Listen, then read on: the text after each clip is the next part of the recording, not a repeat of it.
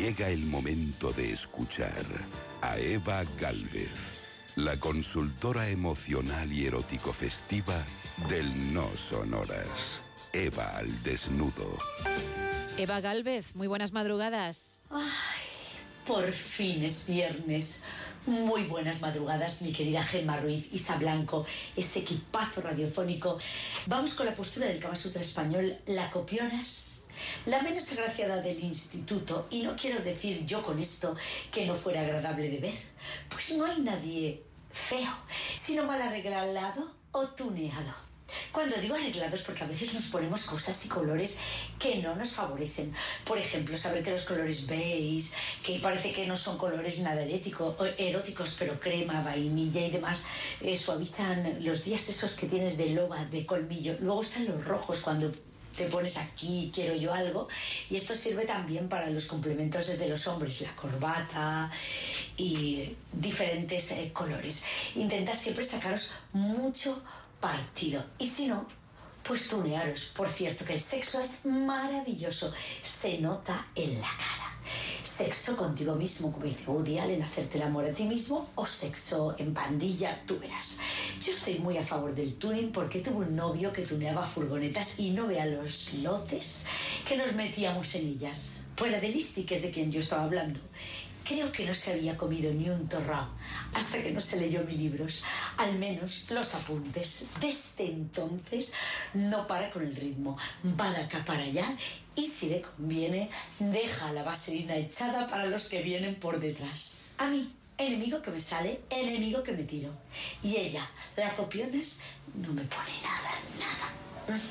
Creo que no le gusta ni a su marido tampoco. Pero como hay cosas íntimas y necesarias de no descubrir, pues te las quedas para ti. ¿Cómo puede creerse alguien que se puede vivir sin sexo? Esto no puede ser creíble. Y si hay alguien que lo puede, que lo demuestre, pero tiene que estar que se pueda abrir así hacia los lados, que si está cartonado o acartonada, no nos vale. Yo como la veía muy tiesa le tendí una trampa y me la llevé al campo. La agasajé de comida, bebida y todos los menesteres que ella quiso que probó cosas insospechadas y otras que sabía como más que yo la mojigata. Le di azotitos cuando le entraba alguna manía y se humedeció. Se pasaba el día tan húmeda, de tal manera que tenía un squirting de esos por la mañana y otro por la noche. Vamos, lo del chorro de toda la vida. Y cuando me la montaba en un arnés que tengo yo último modelo, chicas. De piel auténtica, la, polla de piel auténtica. La frotas y se va agrandando el tamaño del vibrador.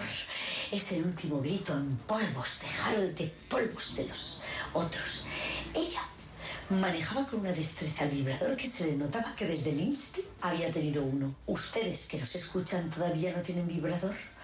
Uno lleva ella en el bolso para adelante y me contó que uno tiene en su casa para su marido. Y que deberíamos todas de preguntarle a nuestro marido si quieren que les compramos un vibrador anal o un soplador anal y usarlo como ella me estuvo explicando. A eso sí que me enseñó a mí la copiada, a manejarlo. Me dijo que su novio le encantas, me lo confieso. Cuando la camita tranquilamente, pues ella le pone el soplador anal y él se vuelve loco. Y así lo veo yo cada vez que me lo encuentro henchido de sí mismo y rechonchito, abierto y muy sonriente. Mm, camina bien servido de atrás. ¿Ustedes no se fijan en eso? ¿Y en qué se fijan?